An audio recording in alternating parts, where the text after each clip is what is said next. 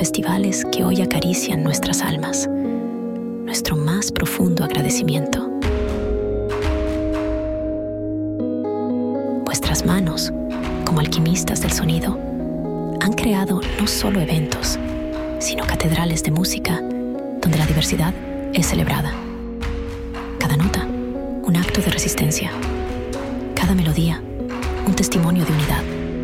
En este escenario de gratitud, reconocemos su sacrificio invisible, su regalo eterno. Gracias, héroes de la música, por tejernos festivales que son legados de amor, dedicación y libertad. Que su eco perdure como un himno eterno en el corazón de la historia musical. Hoy revisamos algunos festivales que nos dieron patria y libertad musical. Bienvenidos a Festivalia. Festivalia, un podcast de Sonoro. Bienvenidos a Festivalia, el canal de audio definitivo para todos los amantes de la música en vivo de grandes formatos. Me llamo Gus Aguilar. Y yo, Karina Riverol, y somos parte del Escuadrón Festivalia. Esta semana tomamos el timón del podcast para llevarlos por la historia de dos festivales que marcaron la pauta de lo que conocemos hoy: el épico Festival de Avándaro en México y el clásico Lula Palusa en los Estados Unidos. Como aquí somos fans de los festivales, queremos saber de primera mano cómo fue que estuvo Tomorrowland en Brasil. Se llevó a cabo a mediados de octubre en Sao Paulo y no quedó exento de polémica. Saúl Cortés, embajador de Festivalia, estuvo presente y nos acompaña en la entrevista de esta semana. Además de recomendaciones y todo lo que viene en la agenda de la música en vivo las próximas semanas. Arranquemos. Festivalia. Festival de Avándaro. Septiembre 1971. Valle de Bravo, México. También llamado el Woodstock mexicano, dos años después del Woodstock, concebido como una respuesta al auge del rock y la contracultura en el país. Quisieron crear un evento de música que reflejara la vibrante escena contracultural mexicana. El festival contó con la participación de 11 bandas y artistas destacados de la época, como El Tri, llamado en aquel entonces Three Souls in My Mind, Los Jackie, Los Dog Dogs, entre otros. El Festival de Avándaro se celebró el 11 y 12 de septiembre de 1971.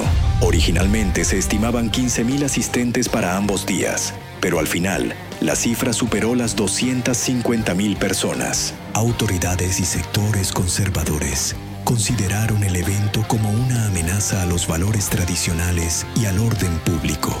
A pesar de la música y la comunidad que floreció allí, el festival enfrentó una reacción negativa en los medios de comunicación llevando a una prohibición posterior de eventos masivos de este tipo. El término abandarazo se acuñó para describir el fenómeno contracultural que surgió después del evento, influyendo en la música y la juventud mexicana durante la década de los 70.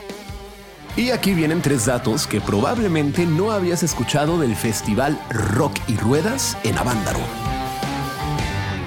Escenario en un camión de bomberos.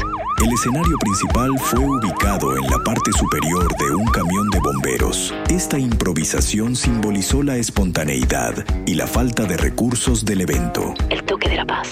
Antes de que comenzara el festival, se reprodujo un mensaje grabado de John Lennon con su famoso toque de la paz, como un gesto de armonía y cambio social. Censura. Después del festival, el gobierno mexicano impuso una fuerte censura al rock en México, una persecución activa que intentó eliminar completamente la presencia del rock nacional de la radio, televisión y disqueras. No había espacio para bandas de este estilo de música. Indudablemente, el rock hizo su trabajo. Festival con mayor impacto cultural en la historia de la música mexicana. Festival en el horizonte. ¿Qué viene de festivales masivos en México? Somos fans y aquí vamos marcando las fechas en el calendario. Antes de que acabe el año, activos para el Corona Capital Ciudad de México del 17 al 19 de noviembre. Y una semana después, las caderas al suelo y el perreo hasta el cielo con el Coca-Cola Flow Fest. Esta semana en Festivalia platicamos de los festivales que han marcado un antes y un después. Ya hablamos de Avándaro en México. Toca el turno del ya memorable Lula Palusa en los Estados Unidos.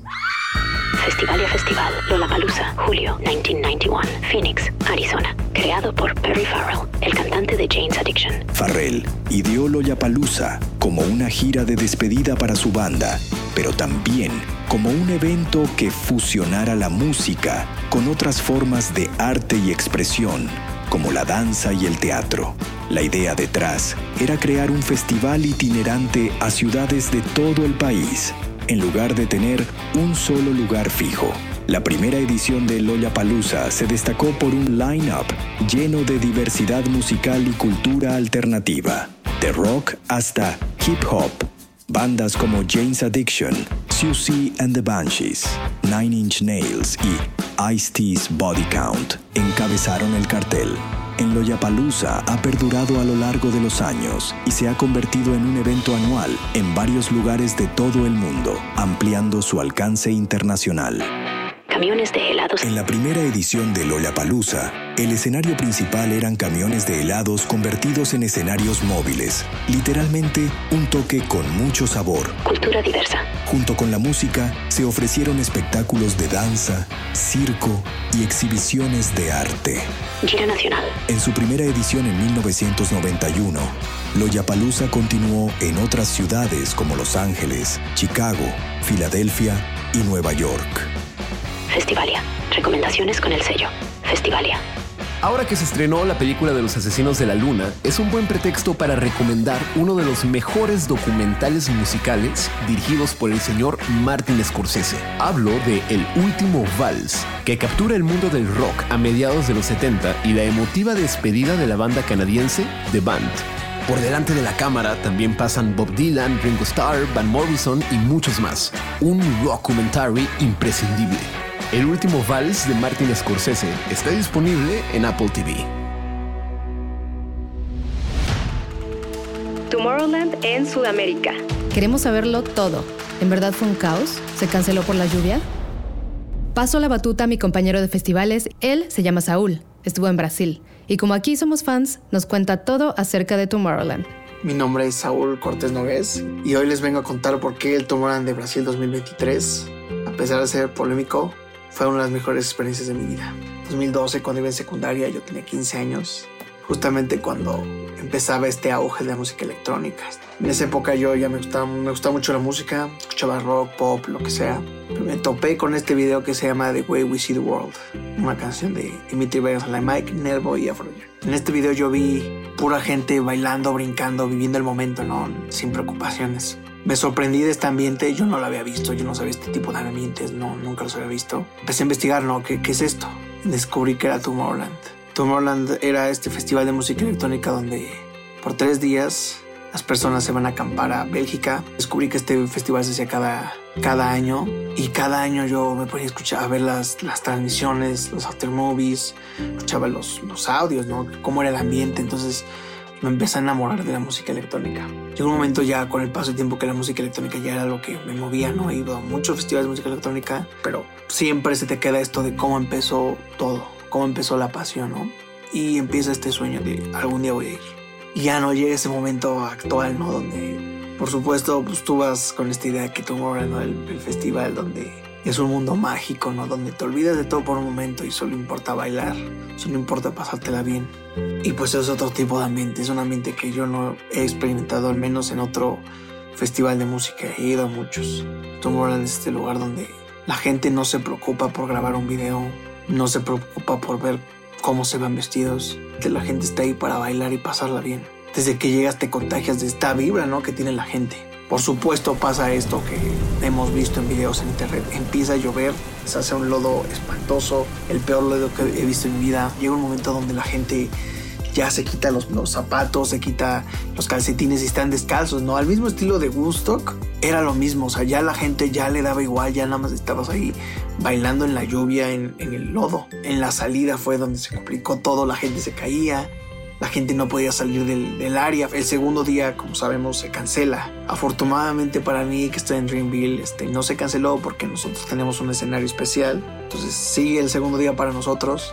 Hay esta reunión de mexicanos, ¿no? Donde dentro de la gente ve la banderita de México y pues ahí vamos todos los mexicanos, se conocen, hablan entre ustedes.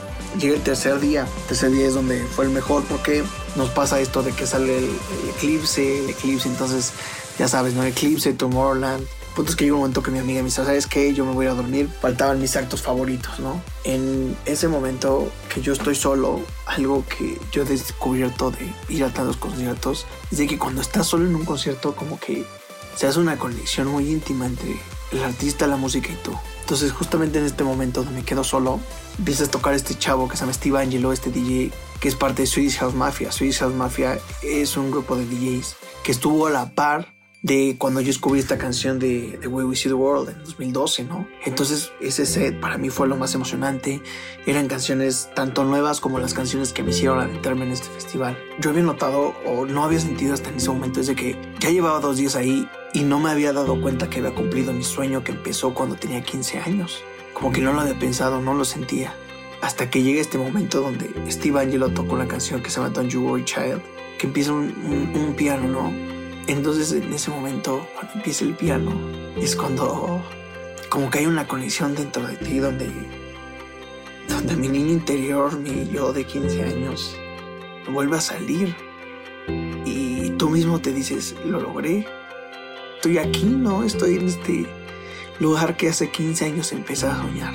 Entonces en ese momento, pues obviamente hasta la fecha, hasta en el momento, ahorita me están saliendo lágrimas porque un sueño que empieza cuando eres niño y ya que eres adulto lo cumples, pues te regresa a tu infancia totalmente, te regresa a esos bellos momentos. Entonces, para mí ese fue el momento, el mejor momento, podría decir que el momento más emocionante de toda mi vida hasta, hasta la hora.